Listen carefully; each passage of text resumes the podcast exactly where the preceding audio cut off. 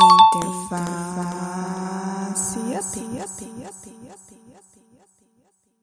Olá, querido ouvinte! Seja muito bem-vindo a mais um novo episódio. Eu me chamo Jaqueline, sou formada em técnica de rede de computadores e também atualmente sou estudante de ciências da computação. E aí, como eu sempre venho comentando com vocês, eu criei esse modo de explicar aí para fazer as minhas revisões, né, gravando um áudio só que aí eu acabei me apaixonando pela coisa e comecei aí a trazer para vocês esse modo de revisão, esse modo de aprendizado. Eu espero sinceramente que vocês tenham gostado bastante mesmo disso e que tenha ajudado vocês, né, com essa nova caminhada aí de aprendizado. E hoje a gente vai falar sobre banco de dados, vamos dar uma continuidade, né? Mas antes disso, eu queria muito, muito, muito, muito mesmo pedir desculpa pela demora para aparecer aqui, né? Eu acabei tendo bastante coisa nesses últimos tempos, foi muito corrido, e aí eu não consegui é, ficar aqui, né? Trazer mais conteúdo, trazer mais informações, até tive que dar uma pausa nos meus estudos, porque foi muito corrido, né? Eu juro, foi corrido pra caramba. Mas deu certo, deu certo e hoje eu estou aqui e hoje a gente vai continuar falando sobre banco de dados e a gente vai falar sobre modelagem de dados, sobre modelo conceitual, entidade, relacionamento, cardinalidade, atributos e entre outros fatores aí que eu vou abordar nesse, nesse episódio. Então a gente tem muito papo e tem muita coisa para conversar. Então, sem mais delongas, sem mais papos, vamos falar sobre o episódio de hoje, né? Vamos começar com o nosso episódio de hoje, porque eu tenho certeza que tá, ó, sensacional e que vocês têm muita coisa a aprender hoje ou muita coisa para revisar, tá bom? Então vem comigo, que hoje o papo de hoje então é sobre bancos de dados.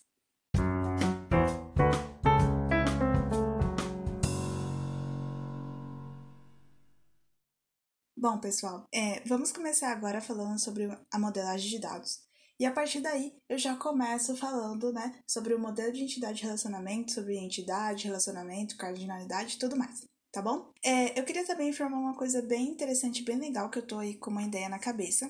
E eu queria falar com vocês, comentar com vocês, para saber mais ou menos o que vocês acham e eu espero que também possa ajudar. Né? É, eu tô pensando aí seriamente em fazer uma, uma revistinha, né, algo do tipo, onde além de vocês ouvirem os podcasts, vocês também possam ler essa revistinha, né? E eu queria deixar algum link, alguma coisa específica no, na, na, no, na postagem, né? Na hora que a gente faz a postagem. Só que eu não sei muito ainda se essa, essa ideia aí pode fluir ou não. Então eu quero só comentar isso com vocês, porque eu vou, vou tentar fazer essa revistinha. Vou ver se eu consigo deixar o link para que vocês possam visitar né, durante a explicação ou em algum momento depois, né, para é, aprofundar mais ainda, né, porque tem algumas coisas que precisam ser visuais para que vocês entendam mais, né, e eu não consigo trazer essas coisas visuais aqui, mas é, eu queria tentar trazer essas coisas visuais por meio de uma revistinha, né, trazendo só os pontos chaves, e aí vocês só ouvirem e ler essa revistinha já já ajudando, implementando algumas coisas. É, eu vou ver se eu consigo fazer, eu vou ver se eu consigo colocar esse link, mas eu quero deixar vocês aí é, com esse gostinho de quero mais, né? Eu vou ver se é possível. E aí eu aviso vocês, tá? provavelmente no próximo podcast, se eu conseguir, e eu já aviso vocês onde eu encontrar esse link também, tá bom? Bom, então vamos falar sobre o que é importante, né, hoje, que a gente vai falar sobre modelagem de dados. Então vamos começar aí. Lembrando que banco de dados, né, que eu sempre que eu falo que a gente precisa ter, é, a parte principal do banco de dados é que o banco de dados, né, os dados eles são formados por é, pequenas características que geram uma informação e essa informação sempre vai ter algum significado. Então, todos os dados que se encontram dentro do banco de dados, eles vão é, se formar, vão se juntar, vão ter uma ligação, né, que consequentemente vai gerar um significado.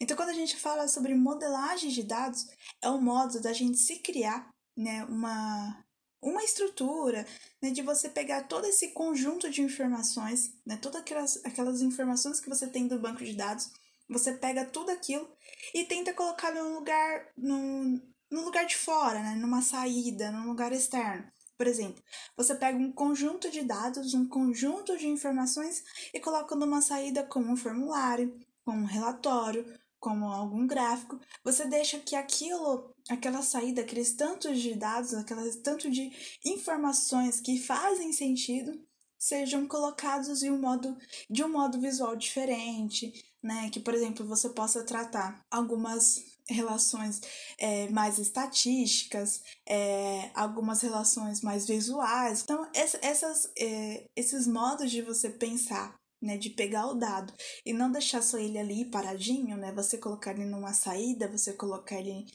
em algum lugar diferente também é possível, né? Isso é chamado de modelagem de dados. Então você pega aquele dado, aquele conjunto de informações e coloca ele num lugar é, com um modo de visualizar diferente, né? Como você pode pensar, tipo assim, uh, num relatório. No relatório você pode colocar algumas estatísticas, por exemplo, né? Colocar aqui tal e tal situação tem uma estatística X. E aí, essa estatística você pode informar, né? Visualizar ou informar que aquilo veio de um determinado banco de dados. Então, isso é a modelagem de dados, é você pegar a modelagem, é você pegar todo aquele dado, todo aquele conjunto de informação, colocar para fora né, para ter um modo de visualização diferente, né, para você apresentar para as pessoas também e por aí vai. OK? Então vamos para o assunto mais interessante e mais importante da noite, que é chamado de modelo de entidade e relacionamento. Bom, a primeira coisa é que quando a gente fala sobre modelo de entidade e relacionamento, a gente fala sobre modelo conceitual, tá? É, há uma coisa importante também sobre bancos de dados. Antes de eu entrar no modelo conceitual, a gente tem que entender que banco de dados ele é como se fosse dividido em três fases. A gente tem a primeira fase, que é o modelo conceitual, a segunda fase, que é o modelo lógico, e a terceira fase, que é o modelo físico. E a gente pode pensar que nessa construção do, do banco de dados, a, o modelo conceitual ele fica bem longe, né, podemos dizer, do, do banco, do banco físico, né? Porque ele é tudo que ali é meio abstrato, né? Você só faz um você cria um modo de visualizar o banco de dados. Já no modelo lógico, você começa a trazer informações que vão estar no modelo físico. Então, você informa, é, por exemplo, se um determinado dado ele vai ser uma string, não, não string assim para deixar mais fácil de entender, tá? se vai ser uma string, se vai ter, vai ser um inteiro, se vai ser um número decimal, né, que também é caracterizado como float, por aí vai. No banco de dados, todas esses, essas informações, né, que eu, é, essas características que eu citei, elas possuem nomes, é, alguns parecidos, alguns diferentes, né? E aí a gente vai entendendo sobre esses nomes mais pra frente, tá? E aí eu vou trazendo né, quanto de, de espaço que cada, cada um ocupa, mas por enquanto, né, não vamos nos aprofundar tanto nisso, que isso é uma parte é, mais ligada ao modelo lógico e também ao modelo físico. Mas por enquanto a gente vai falar e vamos nos referir, por exemplo, a string e a character, né? O string, character, é inteiro, float, que é uma, um, uns nomes né, mais utilizados na linguagem de programação. E para quem já estuda é, programação, já viu pelo menos o, o, básico, sabe mais ou menos o que eu estou dizendo. E aí, depois, mais para frente, eu trago informações sobre essas características, né, esses, esses nomezinhos, né, entre aspas, que são é, relacionados diretamente ao banco de dados. Então aí depois a gente vê mais pra frente. Então, se eu falar string, não pense que eu estou falando errado, algo do. Né? Só pra deixar isso mais didático, tá? Tá bom? Vamos fechar isso daí. Ok, né? Voltando lá ao contexto original, né? Que eu, que eu acabei pulando. Então, primeiro, né, a gente tem um modelo conceitual, que eu falei que ele é algo mais abstrato. A gente tem um modelo lógico, que você começa a informar, né? Se um determinado, um determinado, um determinado dado ele vai ser é, uma string, né, um inteiro, um, sei lá, um caractere, por aí vai. É, e no modelo lógico, a gente começa a construir o banco de dados, né? Ele começa a ser físico, você consegue enxergar suas tabelinhas montadas dentro do, do seu software, você consegue fazer, é, visualizar essa tabela, você consegue juntar essas tabelas, você consegue fazer busca por colunas, você começa a utilizar, né, fazer continhas de mais, de menos, fazer a média e por aí vai. Então, o, o modelo, é, o modelo conceitual, no caso, que é onde a gente está hoje, é muita coisa abstrata, né? Então a gente não está lá embaixo, a gente não está lá no modelo físico, né? Onde você vai ver as suas tabelinhas, mas a gente está aqui em cima, onde a gente começa a criar, né? E aí você pode pensar, poxa, é, eu quero estudar banco de dados, mas eu queria, né, fazer o banco de dados, né? Eu quero fazer, né, sei lá, utilizar os comandos, ver as tabelinhas, fazer junção de tabela e tudo mais. Ok, e tudo isso é muito importante, né? Todo mundo quer chegar nesse patamar. Porém, antes da gente chegar nisso, a gente precisa entender bastante coisas que são conceituais, porque todo esse conceito vai influenciar na hora que a gente estiver criando o nosso modelo, né, o nosso banco de dados físico, tá? Então preste bem atenção que tudo isso é muito importante. Bom, agora sim, vamos entender sobre o modelo conceitual mais a fundo. O modelo conceitual a gente pode entender ele, o fluxograma, um pseudocódigo, né, como as pessoas também gostam de chamar, um Portugal, né? É, é, é como se fosse um algoritmo. Você vê aí aquilo que é um passo a passo. Por exemplo, um fluxograma. Ele não segue um, um fluxo, ele não segue um caminho, né? Onde se acontecer tal coisa, vai, né? Vai vir pro lado direito, vai vir pro lado esquerdo, por exemplo. Né? Então, se for vir pro lado direito, acontece X coisa. Se for pro lado esquerdo, acontece Y coisa, né? Então, há essa diferença. E no modelo conceitual, é quase a mesma coisa, como se você estivesse dando passo a passo de como o seu modelo, o seu banco de dados, no caso, iria se comportar. Né? Como se você estivesse informando para ele que é, em determinada ocasião ele vai fazer isso, isso e isso, em determinada situação ele vai fazer isso, isso e isso.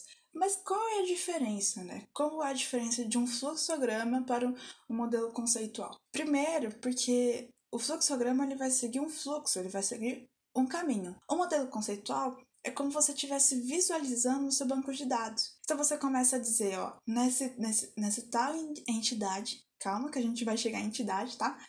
Mas por enquanto só pensa aí no que eu tô comentando mesmo. Nessa tal entidade eu vou ter tais e tais características, né?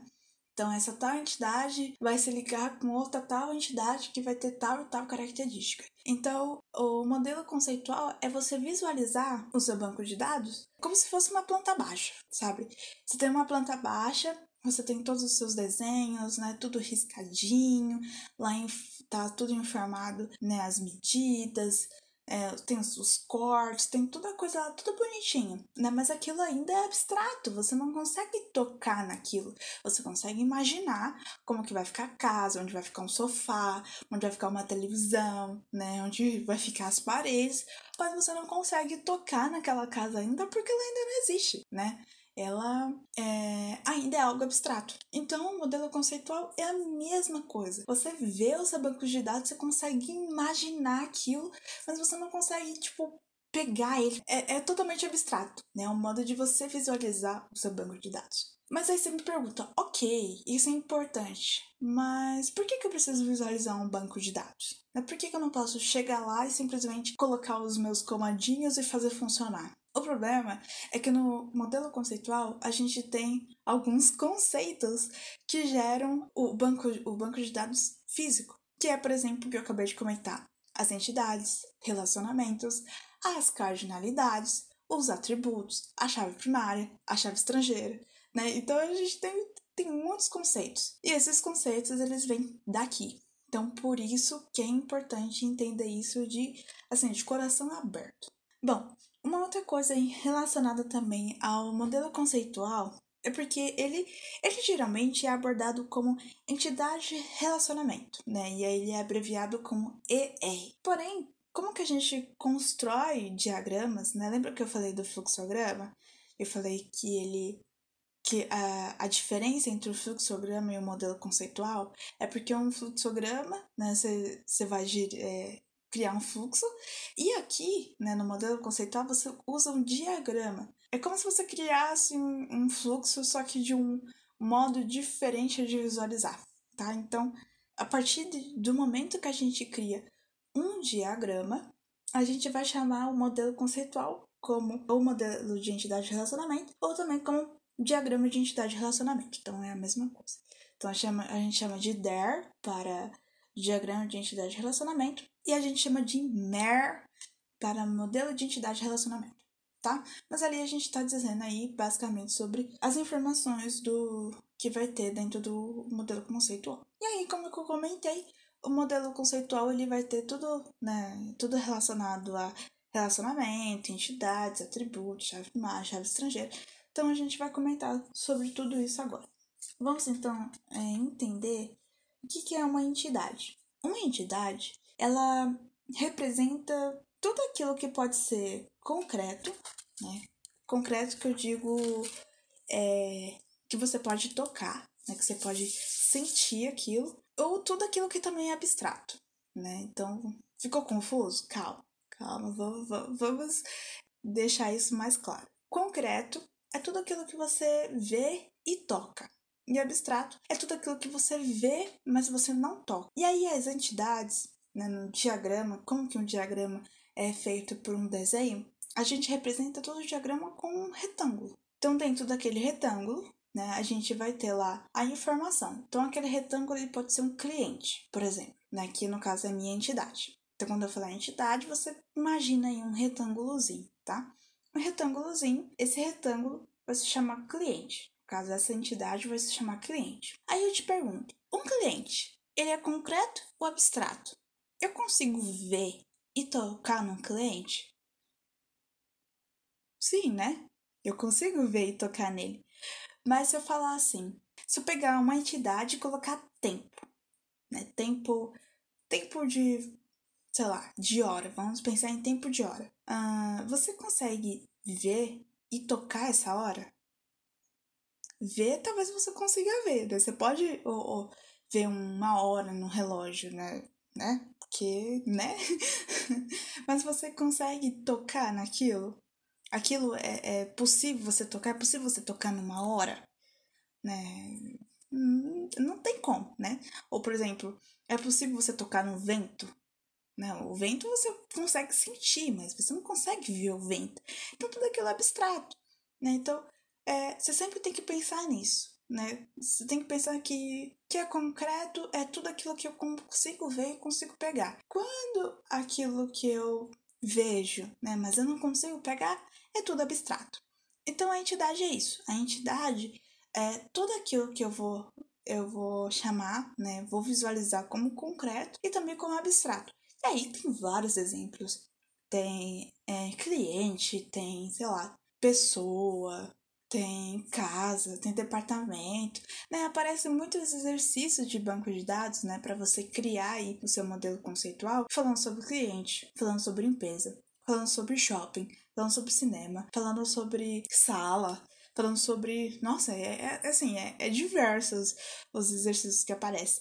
E aí você, só basta você saber identificar que aquilo é uma entidade. E é importante você saber como que uma entidade é identificada, porque senão você pode pensar que todo aquele problema que você está vendo é tudo uma entidade, né? Então, é, Existem coisas diferentes, né? E é importante você saber o que é uma entidade realmente o que é um atributo, por exemplo. Porque é fácil de confundir, tá? Eu já confundi, então tome cuidado com isso. E aí eu comentei que, né, que a entidade, ela é sempre representada por um retângulo e toda entidade, né, no modelo lógico, ela vira uma tabela. Então quando você, tá vendo como que as coisas vão, vão abrindo assim a cabeça, tipo, você fica tipo, nossa, agora faz sentido?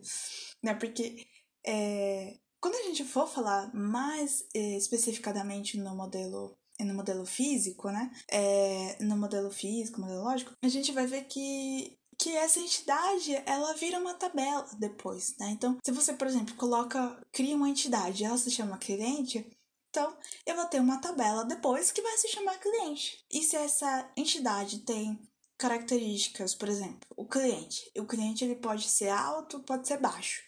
Né? Então, vou colocar lá alto, baixo, por exemplo. Então, o que, que eu vou fazer? Eu vou pegar essas características que estão na entidade e vou colocar né, essas características em cada coluna. Então, isso vai se tornar o quê? Uma tabela completa. Então, por isso que a gente fala tanto sobre que bancos de dados eles geram tabelas, né? Eles geram tabelas que vão se relacionar. Por isso que existe, então, o relacionamento. Então, essas pequenas coisinhas aí que você pode pensar que é muito bobinha, que é muito. É, que não precisa de tanta atenção, é muito pelo contrário, né? Você começa a entender o banco de dados realmente nesse modelo conceitual. É meio chatinho? É meio chatinho, mas dá valor que mais lá pra frente vai ser muito mais fácil de você entender, eu juro, tá bom? Vamos falar então sobre relacionamento. Né? O relacionamento eu acho mais fácil de entender porque a gente pode pensar, por exemplo, numa coisa a dois, né? E essas duas coisas elas se ligam, elas se completam, elas se encaixam, né? Basicamente, a gente pode dizer assim. E o relacionamento é isso. Né? Quando a gente fala de um banco de dados, o relacionamento ela se liga, né? Você liga duas entidades, ou seja, você liga duas tabelas para fazer com que aquilo tenha um sentido mais amplo, um sentido maior, que tenha uma ligação mais, é, mais ampla, né? e por aí vai. Então, relacionamento é: eu ligo duas entidades, né? É bem simples de entender isso. Bom, no diagrama, então, as entidades elas são representadas por um losango, tá? E, e esse losango, ele, esse losango ele tem um, um nome, né? Você vai dando nome para essa entidade. Então, por exemplo, Vamos pensar assim: eu tenho duas entidades, uma chamada cliente e a outra chamada automóvel. E eu preciso ligar essas duas entidades por meio de um relacionamento. Então, para ligar essas duas entidades, eu vou dizer que o cliente possui veículo. Quando eu ligo essas duas entidades, eu crio um losango, ligo, né? Eu junto esse losango com, essas, com esses dois retângulos, ou seja, com essas duas entidades, e digo que a partir daquele relacionamento, um cliente ele vai possuir aí um, um veículo, assim como o veículo vai estar né, ligados, né, vai estar diretamente conectado a um cliente. É, existe uma outra coisa também é, no relacionamento que é chamado de autorrelacionamento. O autorrelacionamento, ele, ele é, é o próprio relacionamento se ligar com a própria entidade né? Ficou confuso? Pensa assim, eu gosto de pensar no autorrelacionamento como se fosse um amor próprio. Então, por exemplo, eu tenho eu aqui, né? E eu digo que eu sou maravilhosa, linda, perfeita. Então eu estou me autorrelacionando, né? Então, tipo assim, eu estou ligando a minha própria entidade, a mim mesma, né? Eu não tô ligando, eu não tô pegando duas entidades para fazer sentido. Aquela própria entidade sozinha faz sentido com aquele relacionamento sozinho. Então não preciso ter duas ligações para fazer sentido. Aquilo faz sentido sozinho, né? Eu gosto de dar esse exemplo do amor próprio porque eu acho que isso fica mais fácil de você entender. Tipo assim, eu por eu, né? Tipo assim, eu e apenas eu, né? Algo do tipo. Então, relacionamento, um auto-relacionamento é auto se conectar, né? Tipo, é auto se entender, é auto se compreender, é auto se ligar e por aí vai. Então é, é um modo de você pensar, né? Que é, aquilo liga apenas isso, né? e não tem uma outra opção de ligação. Aí você pode pensar, fala assim, não, mas tá muito confuso ainda. Me dá um exemplo. Quer um exemplo? Ó, pensa só. Vamos, vamos pensar que a gente tem uma entidade chamada funcionário. E aí a gente vai ter um relacionamento, né? Vamos criar um relacionamento chamado chefe, né? Chamado chefia. E esse, aí eu falo, ó, o funcionário né, que é a entidade, só vai ter um relacionamento, vai ter um alto relacionamento chamado chefia. Aí você fala assim, mas por quê? Né? O que, que isso tem a ver? É porque assim, um chefe, ele não deixa de ser funcionário. Né? É, é, é como se aquilo fosse uma redundância, sabe? É, apesar de ele ser chefe, ele ainda é funcionário. Né? Ele é funcionário de alguma outra pessoa, mas ele ainda é funcionário. Né? Então, por isso que a gente, por exemplo, caracteriza que é, funcionário é, ele tem aí um, ato, um alto relacionamento chamado chefia. Porque um chefe não deixa de ser um funcionário de outro chefe, né? De outro, de outro funcionário e por aí vai. Bom, é, vamos falar sobre cardinalidade então? A cardinalidade é o seguinte: a cardinalidade ela sempre vem com relacionamento, né? O relacionamento tá muito fácil até então, né? É porque ele só liga duas pessoas, né? Só liga duas entidades, mas tinha que ter alguma coisa para complicar? E para complicar, é o, a cardinalidade. Bom, a cardinalidade ela representa um número de vezes, sei lá, um número de ocorrências, quantidade de vezes que um, um determinado evento, que uma determinada coisa aconteceu. Quando você liga duas entidades, né, por meio desse relacionamento, você está dizendo que tem uma quantidade de vezes, tem uma quantidade de ocorrências que essas entidades podem, podem ter, né, é, perante esse relacionamento. E aí, então, a gente começa a utilizar as cardinalidades. Essas cardinalidades vão dizer, ó, determinada entidade pode ter tantas e tantas ocorrências, assim como tal e tal cardinalidade também pode ter tantas e tantas ocorrências. E por aí vai. Só que também tem uma complicação nisso, tá? Quando a gente fala, por exemplo, é, lembrando daquele exemplo que eu dei, né, de cliente e também veículo, né, carro, sei lá. Né, vamos pensar no veículo. É, quando eu crio esse relacionamento, né, eu digo que cliente possui é, veículo, assim como veículo está para cliente, a gente tem que pensar né, que existe uma determinada ocorrência de vezes.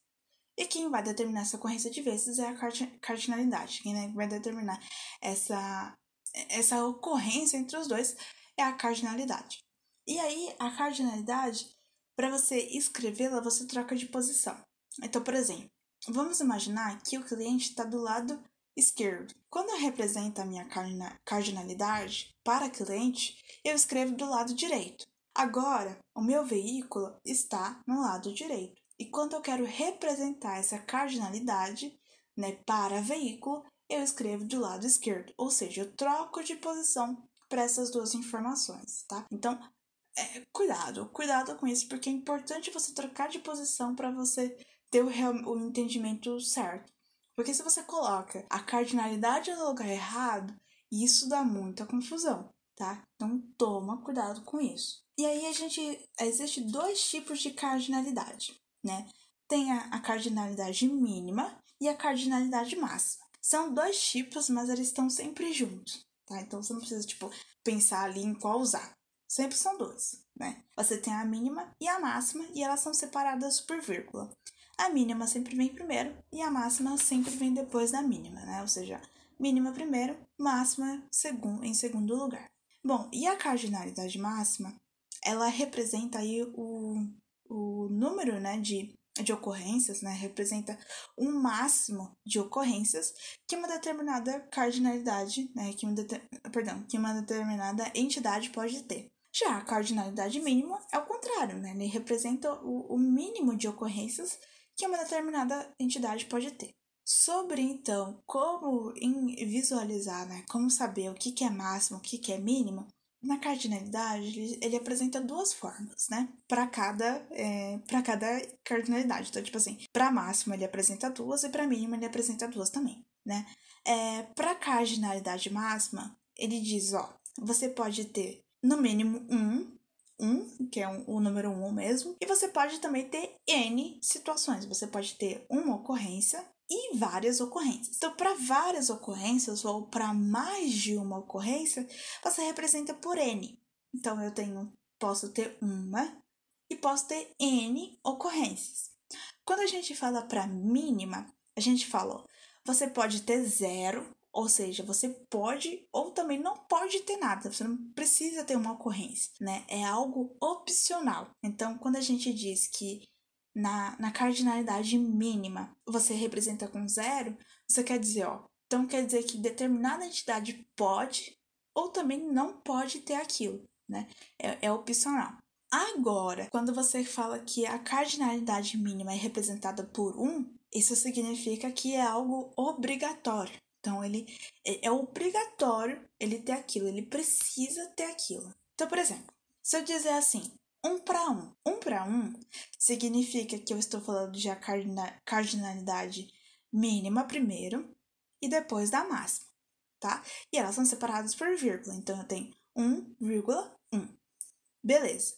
Então eu sei o que está antes da vírgula é a cardinalidade mínima e o que está depois da vírgula é a cardinalidade máxima. E quando eu falo da cardinalidade mínima, eu falei que ela é 1. Então, é uma questão, é uma situação obrigatória. No caso, é uma ocorrência obrigatória. E quando eu digo que ela é 1 depois da vírgula, eu significo, eu estou falando que aquela determinada ocorrência é no máximo, no, estourando assim, 1. Só pode ocorrer uma única vez. Agora, quando eu falo 1 para N, quando o 1 está antes da vírgula, eu estou dizendo, ó, essa determinada ocorrência é obrigatória e esse N que está depois da vírgula, eu estou dizendo que ela pode ter mais de uma ocorrência, né? Ela pode ter várias ocorrências, mas ela ainda não deixa de ser obrigatória. Agora, quando eu falo é, zero para n, por exemplo, quando o zero ele está antes da vírgula, eu digo que aquela determinada ocorrência é algo opcional, ou seja, pode ou não pode ocorrer, e também né, eu digo que quando esse n está depois da vírgula, eu, eu informo que aquilo, se aquilo realmente ocorrer, ele pode ocorrer mais de uma vez, né? Então, é, é, é basicamente isso. É uma questão ligada mais à lógica, mas é importante você entender a ordem das posições que vem antes da vírgula, que vem depois da vírgula, para você saber aí exatamente como que você vai levar essa interpretação, né? Como que você vai entender isso? É importante você entender muito bem a cardinalidade para você aí é conseguir realizar bem os exercícios, né? Porque esses exercícios que vão estar aí no, no modelo conceitual vão ser levados para o seu modelo físico. Então, se, se a sua cardinalidade está errada, o seu modelo físico também vai estar errado. Então, toma cuidado com isso, né? Toma cuidado com bastante coisa, tá? Bom, Vamos falar agora sobre atributos, tá? Que é o último tema de hoje, né? Que a gente vai abordar, mas é um tema assim bem extenso, tá? Extenso assim, né? Mais ou menos. Bom, eu gosto muito de falar que atributos eles são características, assim para deixar muito mais fácil. Por exemplo, altura, peso, telefone, endereço, marca, cor, tudo isso são características. Então, tudo isso são atributos, tá bom? Bom, de primeira mão, a gente tem que entender que os atributos, como eu comentei, são características. E essas características, então, vai ser todos esses exemplos que eu comentei. Muito simples, muito fácil, né? Falar, poxa, até agora eu acho que o mais fácil foi entender relacionamento e atributo, né? Então, quando a gente tem lá uma entidade, a gente fala que aquela entidade tem uma determinada característica. Então, por exemplo, se eu falo de um cliente, né? Eu tenho lá minha entidade cliente. E aí eu vou colocar os atributos nessa entidade, né? Eu vou colocar os atributos para esse cliente. Eu vou dizer, por exemplo, que esse cliente tem um CPF, tem um nome, tem um e-mail, tem um endereço. E o veículo pode ter outros atributos, né? Pode como deve. Então, o veículo pode ter o atributo chamado marca, placa, cor, data da compra, né? data do contrato, nem por aí vai. Então, tudo isso está ligado, ligado diretamente a, aos atributos, que são características que vão estar para entidades, tá? Para as entidades. Mas a gente também pode ter atributos que vão vão dar aí, né, vão ser características pelo relacionamento. Então, relacionamento ele também pode ter características específicas. Então, a gente pode ter um relacionamento que ele precisa de uma de uma data, de uma hora. Então, essa data e essa hora vai estar ligada diretamente ao relacionamento, né? Isso é errado? Não, né? Pode acontecer, por exemplo, de o relacionamento é, necessitar, né, de ter aí um, um atributo tá bom? Isso pode acontecer, né? E acontece bastante, por sinal. bom, a gente tem que entender duas coisas sobre. Duas coisas, não, né? Três coisas, na verdade, sobre os atributos. Primeiro é os tipos, né? A gente tem o, o atributo que é identificador e o atributo que são descritores. O atributo identificador é, ele é como se fosse uma chave primária. Como se fosse, não, né? O atributo identificador, quando você vai para o modelo físico, ele vira a chave primária, né? Ele vira a primary key. O que acontece aqui é que o atributo identificador, ele é uma característica única, é aquilo que não se repete. Então, por exemplo, quando eu digo que um cliente ele possui CPF ou que um veículo possui placa, é como se eu estivesse dizendo, ó, Cada pessoa tem um CPF diferente e aquele número não se repete, né? Assim como cada veículo tem um, um, um número, né?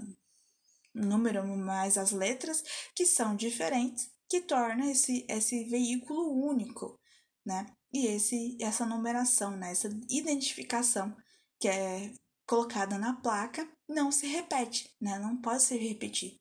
Porque aí você vai ter dois carros iguais. E aquilo que é identificador, você não pode ter nada que é igual. Né? Você pode, por exemplo, dizer que todo carro tem uma placa, mas você não pode dizer que a mesma placa está para todos os carros, né?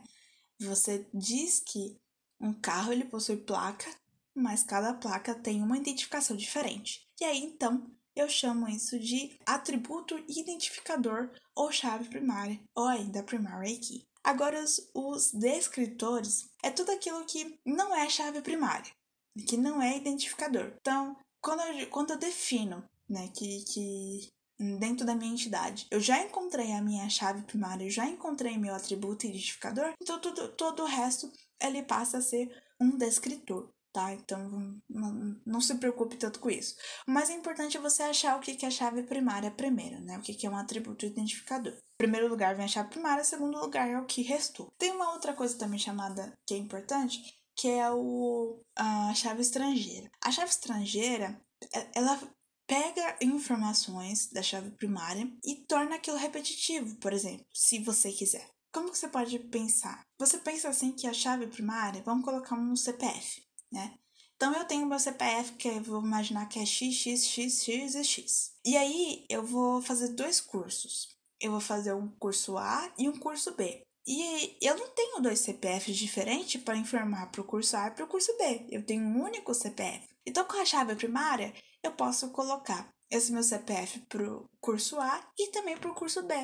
Quando eu utilizo a chave estrangeira, isso, isso não significa repetição né? Isso não está errado, né? Porque a chave estrangeira é você pegar algo que é de fora, né? Que é tipo, que é de fora e trazer para dentro, né? E trazer para dentro da sua tabela. Então por isso que se chama a chave estrangeira, como se estivesse fazendo uma viagem. Você está no Brasil e aí você foi, sei lá, pro México, por exemplo. Então isso é, é, é você fazer, é você pegar a chave estrangeira e colocar lá para dentro da sua tabela, colocar para dentro do seu país, por exemplo né? Para você, vocês entenderem melhor. Então aquilo não se torna repetitivo, aquilo não se torna errado, né? Você está fazendo uma ligação, você está fazendo um entendimento, né?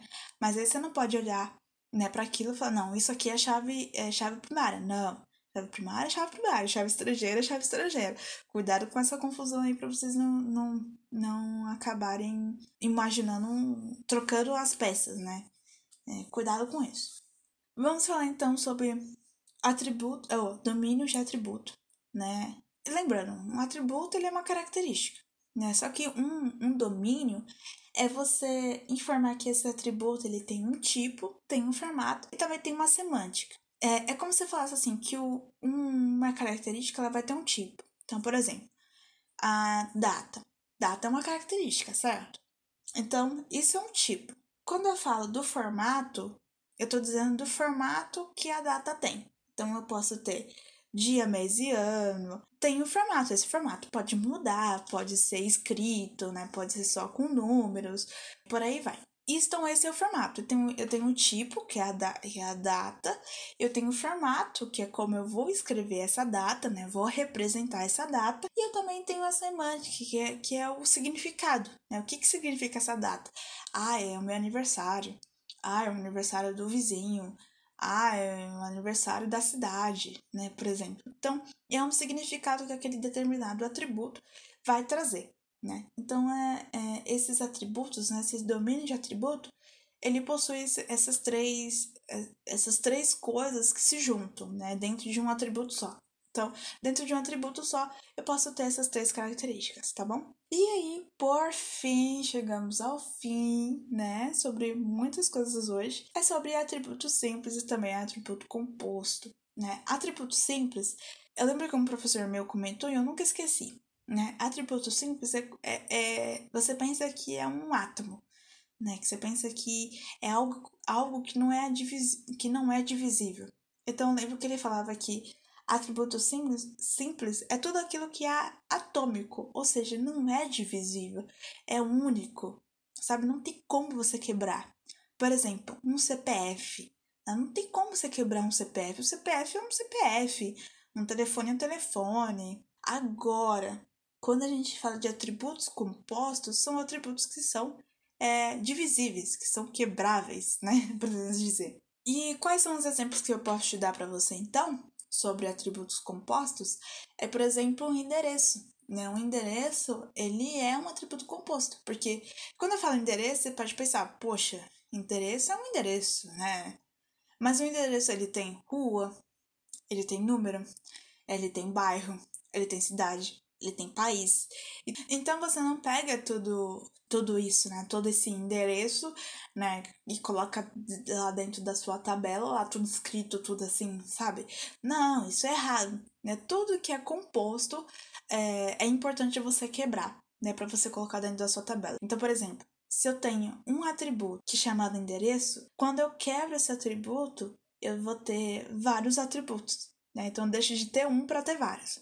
Então, por exemplo, eu tenho um atributo chamado rua, eu tenho um atributo chamado número da casa, eu tenho um atributo chamado bairro, eu tenho um atributo chamado cidade, eu tenho um atributo também chamado estado, né? E eu ainda posso ter um atributo chamado país. Então, tudo isso é, que, é, tudo isso é quebrado. Né? Então, eu deixo de ter um único, um único atributo, né? Que é aquilo que é bem pequenininho, a gente acha que é pequenininho, mas ele é extenso, né?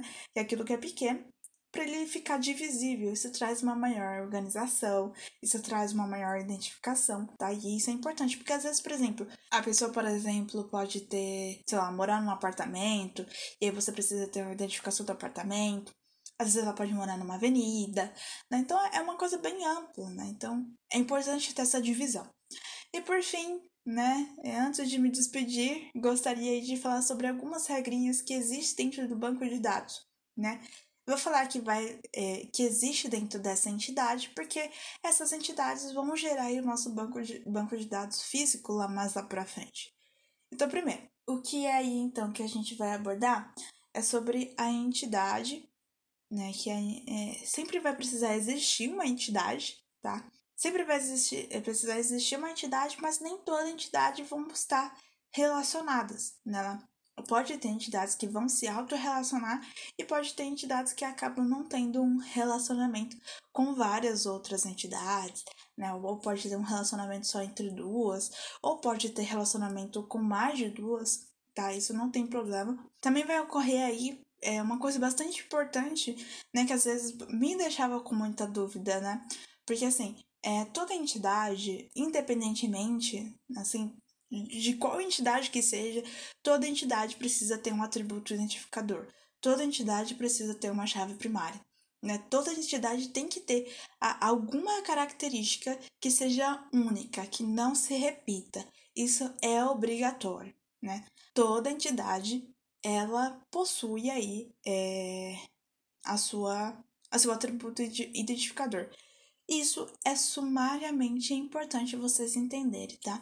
E por fim, é, lembrando, isso também é uma regra. Todo atributo composto ele precisa ser quebrado. Algum, alguma determinada característica que você sabe que ela precisa ser quebrada, que ela não é única, que não é, não é, um, não é atômico, né? Então você precisa quebrar. Você não pode colocar atributos que são compostos dentro de uma tabela, por exemplo. Quando a gente tiver mais lá para frente, quando a gente for falar exatamente sobre o modelo físico, eu não posso colocar uma, uma, um atributo composto naquela tabela. Ok? Bom, pessoal, eu espero sinceramente que vocês tenham gostado, porque nossa, hoje eu cansei, gente, de verdade, hoje eu cansei pra caramba. Mas eu espero que vocês tenham gostado, eu espero que eu tenha ajudado vocês de alguma forma, espero que vocês tenham entendido. Espero que também vocês tenham tirado as suas dúvidas ou tenham aprendido algo novo aqui comigo, tá bom? Para você que vai estudar banco de dados, tem interesse, tem alguma vontade, né? Vai se preparando que, que não é algo muito fácil, mas também não é algo impossível, né? Precisa bastante de estudo, mas é, é bem delicioso, né? Para quem realmente gosta, assim, é bem delicioso mesmo. Eu achava banco de dados uma coisa muito horrível, muito horrorosa, mas hoje em dia eu tô amando bastante. É bem gostoso de, de, de se estudar banco de dados tá bom? Como eu falei sobre a revistinha, eu vou tentar fazer e aí eu trago para vocês, tá bom? Eu espero muito que vocês tenham gostado. Agradeço o feedback de vocês, tá bom? E a gente vai mantendo contatos. É, eu vou trazer coisas novas, eu prometo que eu vou falar sobre redes. Eu vou chegar nesse ponto. Mas eu espero que nesse episódio de hoje vocês tenham gostado e tenham aprendido bastante com isso. E aí eu informo vocês se eu conseguir trazer aí a, re a revistinha que eu comentei tá bom? Para ajudar e melhor vocês nessa visualização. Tá bom, pessoal? Muito obrigada pela sua paciência, muito obrigada por ter ficado até aqui, até esse momento. Espero que tenha dado tudo certo e a gente se vê no próximo episódio então, tá bom? Um beijo, pessoal. Até a próxima. Pera, pera, pera, pera, pera. Não sai desse podcast ainda. Gostaria de avisar vocês que eu consegui trazer o link que eu mencionei. Então ele vai estar aqui na descrição desse podcast. E aí vocês podem visualizar as partes que eu comentei sobre entidade, relacionamento, cardinalidade e também sobre atributo. Ok? Espero vocês então no nosso próximo episódio. Um beijo.